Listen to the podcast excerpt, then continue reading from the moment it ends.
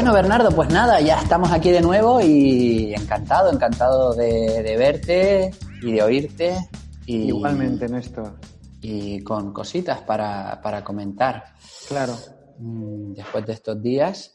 Sí, igualmente. Eh, espero que estés bien, ya te veo re bien. Y nada, dispuestos a, hablar de lo que sea. Estas charlas eh, interniveles que me fascinan tanto, ¿no? Estas lecturas que tienes tú de las cosas psicológicas desde el punto de vista de la fisiología me parece fascinante, ¿no? Porque es una manera de que eh, no solamente los pacientes, sino cualquier público, cualquier persona vea que las cosas tienen al menos dos lecturas, ¿no? Y que las emociones tienen un trasfondo fisiológico, una economía metabólica, eh, una manera de, bueno, de, de, producirse en el cuerpo. Yo creo que es muy importante. Me parece de lo contrario, parece que, la gente se ha vuelto loca, ¿no? Cuando tiene cambios, cuando... Y no, lo único que pasa es que obedece, ¿no? A, esos patrones eh, metabólicos, ¿no? Y... sí, y también lo contrario, ¿no? Que cambios fisiológicos generan siempre una emoción asociada. Por supuesto. ¿no? Y entonces es súper interesante. Y de hecho, eh, luego yo me voy de aquí, me paso el, digo, es claro, esto claro, como hablamos de tantas cosas, y digo, tengo ganas ya de que venga otra vez porque así... Para continuar. Sí. recuerdo muchas veces, perdona que te corte, recuerdo muchas veces un día que estábamos haciendo una constelación familiar y la persona pues estaba muy preocupada y muy eh, acomplejada y tal, y estaba trabajando con una botella de dos litros de Coca-Cola al lado y un termo de café. ¿no? Y tú comentabas, hace ya muchos años, ¿no? Eras tú un niño aún. Y tú comentabas, si además de la constelación, identificar la mala vía con el abuelo, dejar el café y la Coca-Cola y el azúcar de la Coca-Cola, igual también le ayudaría, ¿no? Y yo pensé, pues sí, la verdad es que... Eh, pues eso sería la imagen de este podcast, claramente. Ah, sí. Pues Para sí. Mí. Sí. sí. Sí, sí. Porque a veces un gran esfuerzo de orden intelectual o de la conciencia y tal, cuando, eh, como tú nos enseñas siempre, tomamos eh, nutrición inflamante, pues eso, tomamos decisiones inflamadas por el intestino, ¿no? Y, a mí me parece un concepto crucial, la verdad. Mm. Y luego, claro, cuando tú estás en un estado emocional determinado, también eso te lleva a tomar decisiones o a buscar conductas pues incluso más que sabes que son nocivas para ti, ¿no? Claro. Hay un momento de, por, ejemplo, ahora grababa un vídeo, grabé un vídeo el otro día para cómo hay ciertos momentos del mes donde tu fisiología espera, la fisiología de la mujer espera ah, un tipo de conducta alimentaria o un tipo de motivación determinada, ¿no? Entonces hay momentos donde a, a las mujeres les apetece más espaciar comidas, no tomar dulces, están más motivadas para hacer deporte y momentos del mes muy asociado a la bajada de estrógenos, que es cuando te apete cuando hay mes más, más normal que apetezca ese chocolate o, donde el cuerpo lo que quiere es que rellenar depósitos, tener más hambre dónica, preocuparte por, por comer calorías y no promoverte, ¿no? Y entonces, claro, eso también. Ah, o sea, nada, lo, que hemos dicho muchas veces. Porque a lo mejor la abundancia eh, de comida y el, eh, la, bueno, la falta de tener que trabajártela es lo que te permite alejarte cada vez más de nuestra naturaleza, ¿no? Mm. Entonces, cuando, por ejemplo, bueno, es un ejemplo que has puesto tú eh, algunas veces, ¿no? Es decir, vale, estate 12 horas sin comer o 20 horas sin comer y luego ponte un donut o un trozo de pescado, a ver qué elegirías, ¿no? Mm. O, ponte un vaso de agua fresca o un whisky, ¿no? Mm. A ver qué elegirías, ¿no? Entonces es cuando el intestino lo recuperas, ¿no? Eh, quizá hay demasiada facilidad de acceso a los recursos para el diseño epigenético que tenemos, ¿no? Mm. Sí, sí, escribí el otro día justamente sobre el ayuno, ah, porque lo que se ha visto es que cuando tú le propones a la gente ayunos, por ejemplo, come una vez al día, está, eh, los autores están, o, pues, todo el mundo está muy sorprendido por el grado de adherencia tan alto que generan este tipo de intervenciones comparado con una típica dieta de come cinco veces al día con una restricción calórica, ¿no? Mm. Y yo planteaba cuando lo escribía, cuando estaba escribiendo el artículo, que en definitiva el cuerpo está, o sea, saber, o sea, es algo que reconoce el estar sin comer, es algo que tiene recursos para aliviarlo. Sí, sí. cambio no tiene recursos para hacer una distribución calórica y comer durante tantas veces al día. Es muy interesante. Es, de- es demasiado mental, quizá, ¿no? Comer cinco veces al día hace que de- participe demasiado el neocórtex dentro de la comida. Y la comida debe ser una satisfacción emocional también, ¿no? Totalmente. Sí. Sí, además, a mí, cuando yo lo he practicado personalmente, eh, a mí el ayuno me da fuerza. Es una cosa curiosísima, ¿no? La vitalidad. Te dan ganas de hacer deporte, eh, te dan ganas de hacer algunas cosas que normalmente no. Y es, es un poco contra toda la creencia eh, generalizada, ¿no? Si no comes, estás débil. Bueno, es que Pero es sí. curioso. Sí, es que por eso siempre digo que es mejor no comer nada que comer poco. Comer Sí. poco te lleva a- al ahorro, al, al, al, ostras, sí que tengo que tirar de la energía que como, pero me llega poca.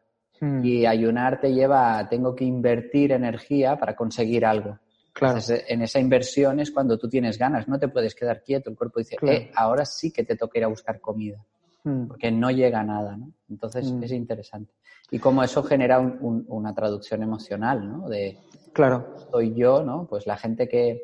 Hay un estudio muy conocido que se llama, que ahora estaría prohibido éticamente, que se llama el de Minnesota Starvation Study, ah, que pusieron a, a- a- o sea, como un como objetivo, lo que querían era ah, lo que querían era ah, averiguar cómo ayudar a la gente que pasaba hambre tras la Segunda Guerra Mundial. Ah, Y los pusieron en una restricción calórica extrema y entonces la gente entró en conductas obsesivas.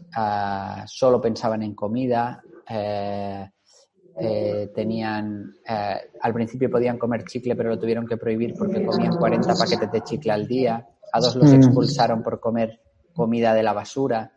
ah, ¿no? Y entonces es esa, es esa conducta de me llega pero me llega muy poco y entonces solo pienso en comer. ¿no? Mm, activo los mecanismos de, a ver, si tengo reservas, no tengo por qué estar sufriendo tanto, tengo que preocuparme en encontrar comida.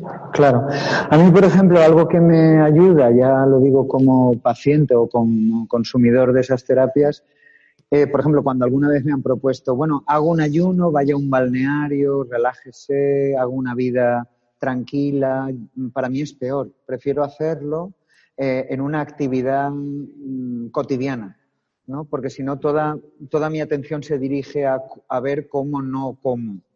¿no? Entonces, pero si estoy trabajando, por ejemplo, me es o escribiendo o atendiendo la consulta o haciendo cualquier cosa, me es mucho más gratificante. Y me lleva a un, bueno, como un ejemplo tangencial a la genealogía del libro de Robinson Crusoe, ¿no?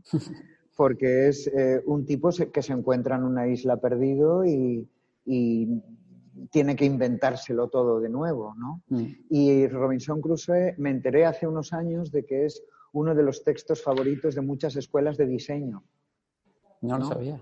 Sí, porque claro, él diseñó muchas cosas para crear una vida sencilla, ¿no? Entonces eran diseños de cosas eh, muy necesarias, de primera necesidad, poco alambicadas, y entonces eh, algunas escuelas de diseño y profesores de diseño han copiado la estrategia mental que Robinson Crusoe utilizó Mm. para, para generar esos diseños, ¿no? Y, y son prácticas para estudiantes de diseño, para estudiantes de las bellas artes, ¿no? Que son muy, es muy interesante, ¿no? Que viene de la carencia, ¿no? De la, de la, de la carencia elegante, ¿no? No, no, no solamente de la pobreza extrema, ¿no? Ah, hay un libro antiguo eh, japonés de El arte de la pobreza noble, ¿no? Es decir, que es eh, cómo necesitar menos eh, para ser rico, ¿no? ¿no? No tanto ganar mucho más, porque generalmente en lo contrario, y me he saltado, ya sé que me he saltado un poco el tema porque no estamos hablando de nutrición, pero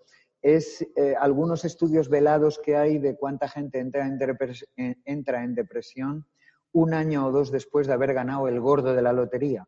Eh, Sí, sí. ¿no? Entonces, eh, y no es una broma, es decir, que es verdad que entran en depresión seguramente por exceso, ¿no? Entonces la cosa es, eh, es rico el que menos necesita, no el que más tiene, ¿no? Y el ayuno a lo mejor entra en esa política, ¿no? De, mostrarte lo poco que necesitamos para, para vivir, porque realmente lo, logras ver, ¿no? Es decir, ostras, cuánta comida además hay hago para, la vida energética que empleo, ¿no? Es, eh, Para mí, para mí es un ejemplo claro de, traspasar una barrera o una creencia limitante que nosotros mismos nos, nos, autoimponemos.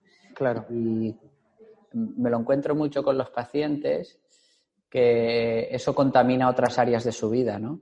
Si yo era, estaba absolutamente convencido de que, ah, de que no podía estar un día sin comer o tres días sin comer, Mm. Saber quién, quién, me dice que si he podido esto, no puedo con otras cosas que hasta ahora me planteaba que no, ¿no? Justo.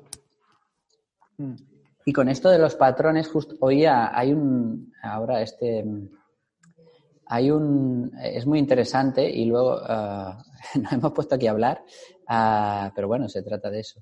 Mm. Eh, oía, oía, hay un autor que se llama Josh Wifkin, Josh Wifkin, da igual el nombre, eh, que, me, que, me, impresionó mucho. Este tío era considerado el sucesor del... O sea, era un niño prodigio del ajedrez. Ajá. Ah, ¿Cómo se llamaba? Bobby Fischer, ¿no? Era Bobby Fischer. Lo consideraban el sucesor de Bobby, Fischer. Ah, ganó, fue un máster ajedrecista y tal. Luego lo dejó y fue campeón del mundo de Tai Chi. Vaya. Y... Eso no sabía. Y, ay, perdón. Y entonces, eh, nada, que me, decían una cosa aquí. Y, él eh, dijo, vale, eh, he sido muy bueno en muchas cosas, pero creo que lo que más he aprendido de todo esto es que soy muy bueno aprendiendo, ¿no? Porque he aprendido disciplinas muy diferentes. Entonces él ahora se dedica a hacer un tipo de surf que vas con un jet o no sé qué, que vas muy rápido y es muy peligroso, y es el único que ha podido hacerlo sin llevar toda su vida haciendo surf normal, ¿no? Ya. Entonces, él, de hecho, tiene un libro que se llama El arte de aprender. Mm. Y habla mucho de cómo él siempre ha sido capaz de deconstruir patrones, más que técnicas, de construir patrones que pueda extrapolar a la práctica que está utilizando. Mm. Y me parece muy interesante, ¿no? Entonces, me, me, recordaba mucho a algún patrón que te he oído a ti de reduce, él lo que hace es reducir la ejecución a la, a la mitad de velocidad, a la mitad de la mitad y a la mitad de la mitad, hasta encontrar ¿no? Cuál es la fluidez o qué hay detrás de ese movimiento en concreto. ¿no? Claro. Sí, es la manera en cómo el cuerpo eh, participa. Esta fue la, casi la manera única que tuvo el doctor Milton Erickson de trabajar en los últimos años de su vida. Un médico psiquiatra muy relevante para mí, un maestro, y, él eh, utilizaba un patrón de centrar a la persona, como se hace en, muchas disciplinas corporales, como el yoga, el tai chi, qigong, artes marciales, eh, de, adquirir un estado centrado y desde ese estado centrado hacer el movimiento que te eh, procura el malestar, que te trae el malestar, eh, bajando la velocidad, subiéndola, bajándola, hasta localizar cuál es el mensaje que hay detrás. ¿no? Y que en el, fondo lo que está haciendo es que en el aprendizaje participe el cuerpo, como nos recomendaba Reich, que es Wilhelm Reich, que es eh, la manera de hacer aprendizaje más profundo. ¿no? Lo, que, lo que aprendemos mediante el cuerpo eh, es inolvidable. ¿no? Por eso Sócrates decía, el verdadero maestro de los niños es el de gimnasia. ¿no? Sin ánimo de ofender a ningún oyente, ¿no? Eh, pero Sócrates decía que los demás eran instructores de los niños, instructores de matemáticas, de geografía, de, sociología, pero el maestro es el, de, es el del cuerpo. Y claro, lo que estamos hablando de ayuno, eh, de nutrición, es, eh, es, esencial porque además rompe las creencias. la creencia es, si no como no tendré fuerza. ¿no? Primero hay que comer y luego llevar adelante la reunión. Cuando, por ejemplo, la, PNI nos enseña que es mejor tomar decisiones en ayunas. Totalmente, sí. Eh, eres mucho más activo y que las comidas de negocios son una mala práctica, ¿no? Las comidas y bebidas de negocios, ¿no? eh, son una mala práctica para tomar decisiones. Son, serían mejor los ayunos de negocios. Los vamos a proponer. Claro, para hacer reuniones con resultados eh, eh, brillantes, ¿no? Hacer reuniones en departamentos, en instituciones, en empresas, en ayunas, ¿no? cortas, además, yo creo que sí hay muchas creencias de eso, ¿no? Hay que comer cinco veces al día, también es una creencia muy, muy relevante. Y eh, un poco asociada a todo esto, estas semanas iba pensando que quería, quería comentar, así como tema general, la confianza. Este año, eh, o sea, este año, estos días me he encontrado, o sea, algo que ya sabíamos, ¿no? Como um, eh, tu percepción de la capacidad que tienes en cada momento para hacer algo mm. condiciona todo. O sea, todo. Condiciona tu ejecución, tu relación con el mundo. Ah, y, y cómo muchas veces la gente manifiesta sin, sin una razón aparente, he perdido la confianza. Mm. O estoy. Y, y, me parece otro de los temas de referencias internas o externas mm. que combina muy bien lo que es la fisiología con más la, Mm. vamos a llamar la psicología, ¿no? Sí. No sé. Sí, yo mm, creo que es muy inspirador el tema. Yo escribí La vida es imaginada, el libro de la vida es imaginada, eh, tomando como base esta intuición, porque realmente el título es incompleto, esconde una frase que es la vida es primero imaginada y después experimentada. Claro creo que cuando la persona deja de tener una visión eh, o una experiencia auditiva o una experiencia sensorial corporal de lo que tiene que hacer, eh, decimos he perdido la confianza. Y le pasa tanto a las personas con sus objetivos nutricionales, de ejercicio, de movimiento, de profesionales, tal, como a las instituciones. Cuando, de hecho, las organizaciones, las empresas, las instituciones en general eh, utilizan mucho esfuerzo en eh, técnicas llamadas la visión de la misión. ¿No? Es decir, como los buenos gerentes, los buenos decididores, los buenos directivos son personas capaces de extender una visión de la organización y de la misión de la organización. Cuando eso se pierde, se, se pierde todo, ¿no? Se pierde la confianza y además te abandonan las fuerzas. Mm. Es en, cualquier escuela de oratoria pública, una de las primeras eh, lecciones o temas que te dan es ten una imagen o una impronta sensorial de cualquier tipo del tema que vas a dar, ¿no? Mm. Porque si no, el público se perderá y tú te aburrirás, perderás hasta fuerza física para hablar en público. Eh, la confianza de que todo ocurrirá más o menos como tengo previsto. ¿no? no sé si vas por ahí. Sí, sí, porque además lo que me encuentro es eso, ¿no? Que es para es paradójico porque hay un tipo de planteamiento personal ah, que se fundamenta en tengo que hacer un reto en mi vida, sea cual sea, sea dar una clase, sea jugar un partido, sea hablar con mi jefe. Sí. Y mm, espero a tener eh, o sea, a ver cómo ocurre mm.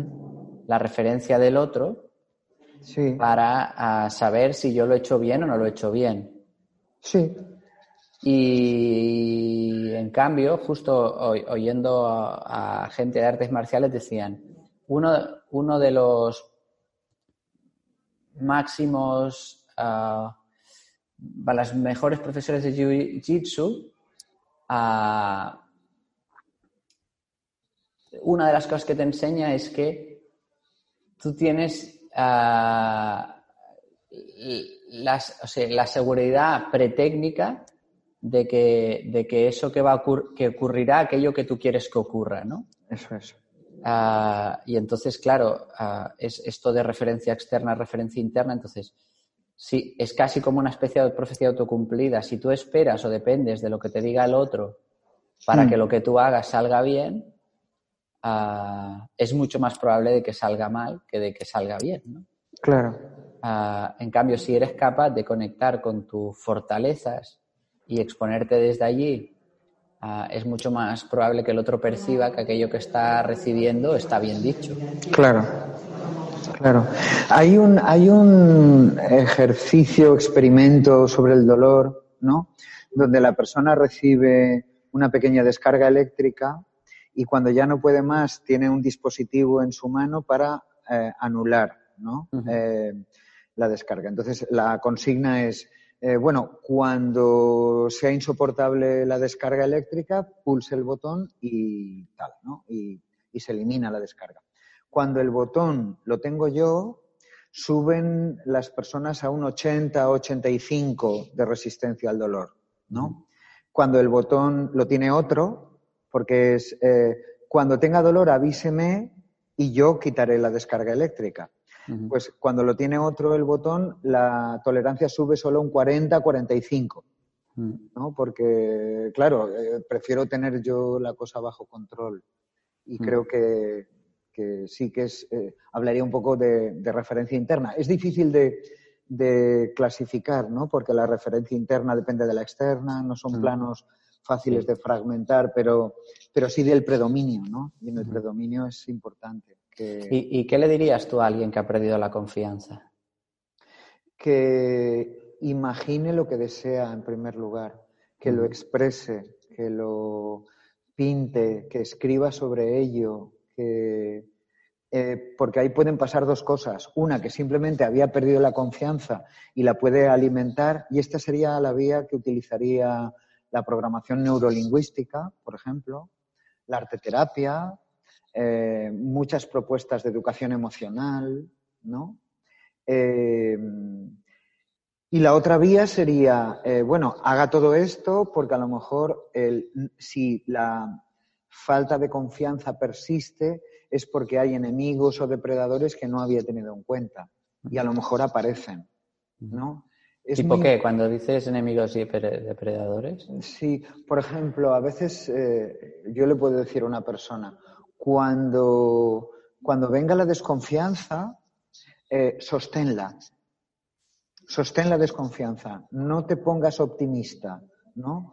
Eh, no hay nada peor que el optimismo eh, profesionalizado, ¿no? O implementado tipo hay que ser positivo, ¿no? Mm. Porque uno está triste o está melancólico o está deprimido por algo y eso es un terreno que hay que aceptar también, ¿no? Entonces, eh, cuando venga la desconfianza, ponle la mejor silla de tu casa y deja que se siente y a ver qué te dice.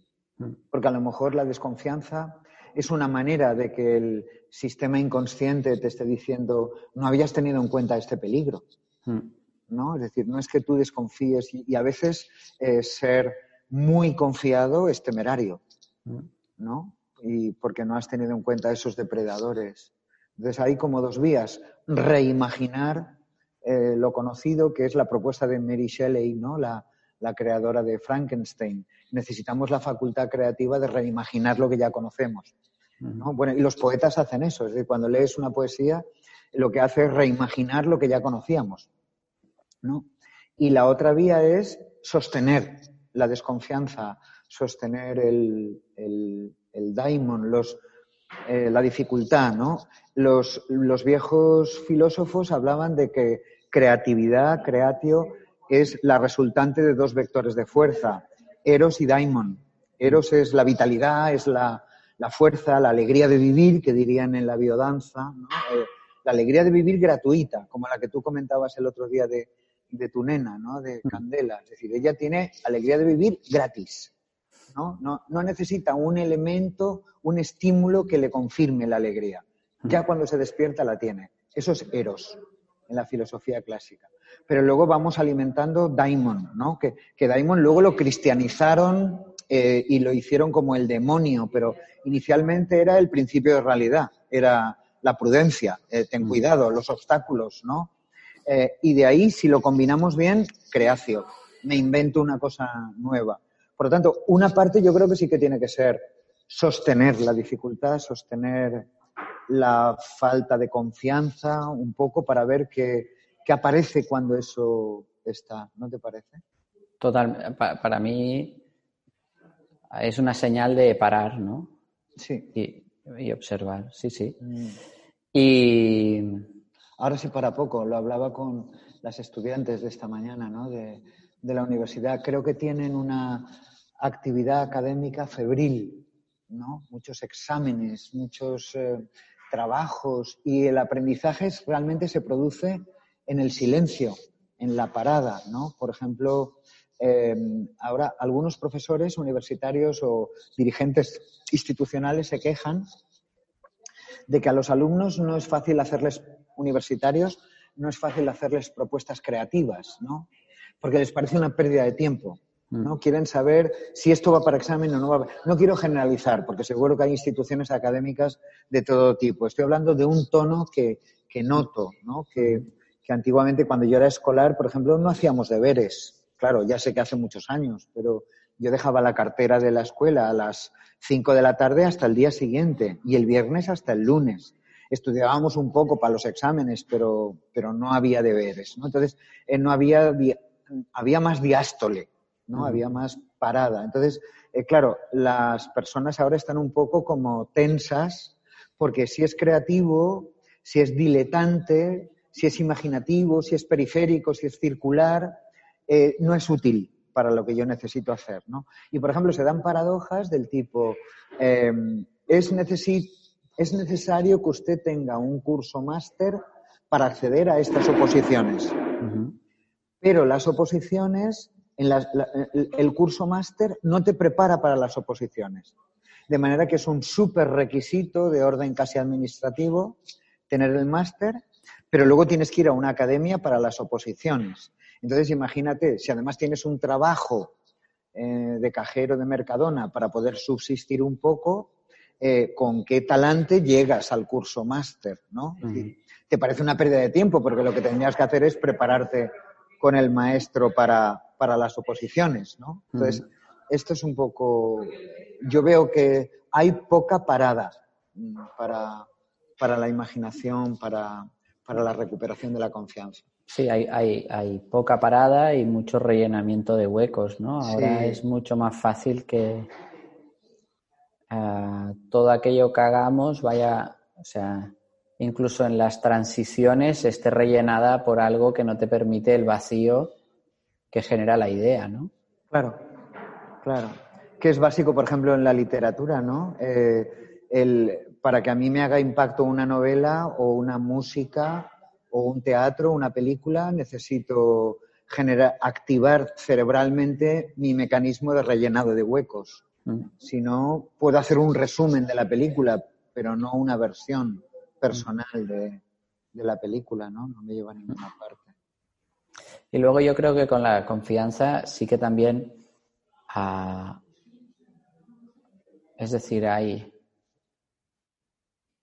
o sea, hay estados corporales, eh, mm, diciéndolo de manera fácil, tal como tu cuerpo esté comunicando a tu cerebro que está en ese momento, pues es más fácil que te puedas permitir un estado emocional o otro, ¿no? También otra cosa sería interesante revisar cuando, cuando te paras, ¿no? Cuando falta esta confianza, cómo estoy yo, cómo está mi cuerpo, tengo dolores, no tengo dolores, eh, estoy yendo bien al baño, no, estoy comiendo, no estoy comiendo porque al final eh, es una señal clara de que, de que tiene, o sea, la falta de confianza ah, que tiene que ver con que no me puedo permitir exponerme, ah, puede ser por un tema externo o por un tema interno, ¿no? Y creo que eh, es algo que a veces Ah, o sea, que, una cosa alimenta a la otra, pero que a veces no se tiene tan en cuenta en este tipo de síntomas, ¿no?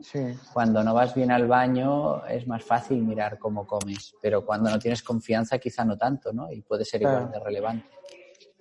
Sí, ¿y a ti no te parece que a veces una excesiva fuerza por parte de la persona hace que sus síntomas de sufrimiento emocional sean mayores? Por ejemplo, hay personas que tienen como episodios de depresión, episodios de caída emocional, episodios de... porque son demasiado fuertes y desoyen los pequeños mensajes que el cerebro o el cuerpo te da en párate un poco. ¿No? Por ejemplo, hay personas que tienen como ataques depresivos cíclicos, ¿no? Mm. Eh, no, quiero hacer un diagnóstico psiquiátrico de depresión, mm. sino de desfondamiento, falta de energía para trabajar, desmotivación, en el sentido que tú estabas empleando. Eh, y, entonces el cuerpo es un poco como que sustituye al neocórtex, ¿no? Y te dice, bueno, ya que tú no paras, te voy a parar yo un poco. Sí, sí, sí. Y, no sé, son como benignas, tienen una intención benigna esta. ¿No te parece que tiene que haber algo físico? Muchas veces, y esto es algo que hemos comentado los dos, ¿no? Y a veces cuando necesito, cuando yo siempre digo que el, eh, que el tiempo corre, pero yo más, y, Eso y, a veces me siento a gusto con esto, pero es verdad que a veces me despisto con toda la motivada y no me doy cuenta de las señales que hay. Entonces, durante mucho tiempo, cuando yo me pensaba que me iba a resfriar, en realidad lo que me pasaba es que necesitaba descansar. Eso es una experiencia que creo que nos pasa. Bueno, a mí también me pasa. Entonces duermes más de seis horas y dices, ostras, me curé el constipado. Sí, eso es. Pseudociencias. Seguro que ha sido la miopatía. Seguro que sí, seguro. Sí, sí. Aunque también. Y, y, y, nada, sí, sí, totalmente. Y también eh, recuerdo un caso que, vi y yo le decía, es que era una chica que, es curioso porque vino a mí por un problema de mandíbula, un dolor muy fuerte, y ese dolor lo había tenido porque se había destrozado la mandíbula consumiendo drogas. Ah, cocaína a lo mejor. Y entonces, después de un tiempo y de la confianza, le digo, es que claro, aquí tu virtud y también tu problema ha sido que tienes una genética tan fuerte que eh, tu, cuerpo no te ha parado a la hora de consumir. A la mayoría de las personas, porque o sea, era, impresionante cómo había llegado viva hasta mí. Con la cantidad de consumo que... y de mezclas, que si la cocaína con la ketamina, con las pastillas, todo para adelante. Mm. Y ella normal, con capacidad cerebral bien, digo, claro, o sea, has tenido que pinchar por algún lado porque, pues, digo, yo si me hubiera tomado una décima parte de lo tuyo hubiera estado tan mal que no lo hubiera repetido. Claro. Sí, que es un poco en estas diferencias que de vez en cuando hacemos, ¿no? De clasificar peligrosamente a la población en dos grupos, eh, están los hiposensibles y los hipersensibles. ¿no? muy bien, sí. Eh, y los hipersensibles son personas que mirando un atardecer encuentran sentido a su vida y al universo. Y hay personas que si no hacen barranquismo no se estimulan lo más mínimo, ¿no? Mm. Entonces, eh, a veces es una suerte la, hiposensibilidad, ¿no? Porque mm. necesitan poco para generar sentido, ¿no? Mm. Y, sí. Y bueno, y lo, y, lo dije mal. Los hiposensibles necesitan mucho para, para generar sentido, ¿no? Y... Sí, también eso, ¿no? Y el hipersensible se emocionará con un atardecer y si se retrasa 10 minutos en llegar al trabajo, puede ser un absoluto drama para él. Exacto. Claro. Y la gente dice, ah, bueno, mm. si has llegado tarde, no. Claro. Y, por ejemplo, en el campo emocional, en el campo del amor, tiene una dimensión importante, ¿no? Porque hay personas eh, hiposensibles mm, que em, necesitan grandes broncas para, para, verificar que el amor aún existe entre nosotros. Ya. ¿no? Este refrán de lo más bonito de pelear con tu pareja de una manera fratricida es la reconciliación, ¿no? Entonces los hipersensibles dicen, bueno, algo mejor que eso es no pelearse y simplemente quererse desde el primer rato, ¿no? Sí, sí, sí. Y, hay una cosa bonita con esto que cuando el sistema inmune se activa, que es el sentido ah, corporal que tiene que, que, informa de cómo está el, ah, de cómo es mi relación entre el interior y el exterior, eh, te hipersensibiliza. Claro. Entonces, cuando tú estás inflamado, todos los, los, olores te molestan más. Claro. Eh, Hay contaminación acústica. Sí, claro, porque Entonces, podríamos decir que, claro, un hipersensible inflamado va a sufrir muchísimo. Un hiposensible inflamado puede ser que no lo note y, mm. necesita otro tipo de síntomas corporales. Claro, es cierto, es cierto. Eh, tener, tener sueño cambia la visión del mundo. Sí, sí, sí. Y cambia tus prioridades y, por supuesto. y con esto del sueño es curioso. Tener sueño cambia tu visión del mundo mm.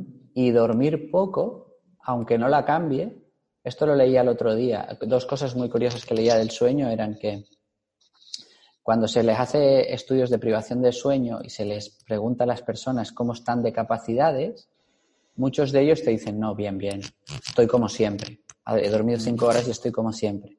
Pero cuando les hacen test, challenge test de, de ejecuciones, están peor Claro. Entonces tu percepción es que estás igual, pero en realidad estás peor, no, no ejecutas igual. Claro, la autopercepción, ¿no? Es, inadecuada, está, está desajustada. Y la que, que para mí es un mecanismo de supervivencia, porque Claro. si no, no harías nada por no dormir. Pero bueno, y la otra cosa muy interesante es que, eh, saliéndome un poco del tema, ¿eh? pero mm. el aprendizaje motriz es, es, en las dos últimas horas de sueño. ¿Qué significa? Eh, por ejemplo, si tú quieres hacer un aprendizaje cognitivo, ocurre mucho más, y lo fijas en las primeras horas del sueño. Ah. pero, si tú quieres aprender una técnica corporal, sobre todo es de 6 a 8, a la, entre, una vez has dormido las 6 las seis horas que se produce el aprendizaje más significativo. Ah, qué interesante. Sí, sí. Claro, tiene toda la lógica. Mm. Sí, pues hipersensibles, hiposensibles y quizá mm. Un mensaje, ¿no? Que es ante la falta de confianza, detente, sí. busca una imagen de solución y, y, no sé si regodéate, pero escucha el mensaje de esta entra, entra ¿no? Entra, sí, entra en eso. El, un libro que creo que hemos comentado alguna vez, un libro antiquísimo, Las 36 estratagemas chinas, un libro militar eh, que tiene muchísimos años antes de Cristo, ¿no? Em, una de las 36 posiciones militares es ante la urgencia detenerse. Hmm. ¿no? Porque de hecho eh, la función de la provocación violenta es que tú salgas de tu centro. ¿no? Totalmente, sí. Cuando en una pelea el otro te provoca, eh, es para que tú seas menos hábil. ¿No? Eh, aparentemente estás generando adrenalina y estás repeliendo el ataque, tal, pero la eficiencia normalmente será mejor que cuando tú gobiernas el ataque. ¿no? es, y, tiene todo el paralelismo con lo que estás tú diciendo, con lo que estás comentando, claro que sí. Mm. Bueno, pues la verdad ha sido súper interesante. Eh, espero que, a la gente también le, guste y, nada, recordaros que podéis dejaros, dejar comentarios, eh, dudas, eh, propuestas para hablar de diferentes temas y, cuando sí, por favor, claro. estaremos encantados de, de hablar sobre ella. Esta es la comunidad del conocimiento. Después de la comunidad del anillo ha llegado la comunidad del conocimiento. Pues nada, Bernardo, muchísimas gracias como siempre. Es un placer, Néstor, trabajar, hablar contigo y trabajar contigo. Nos vemos pronto. Hasta pronto. Chao.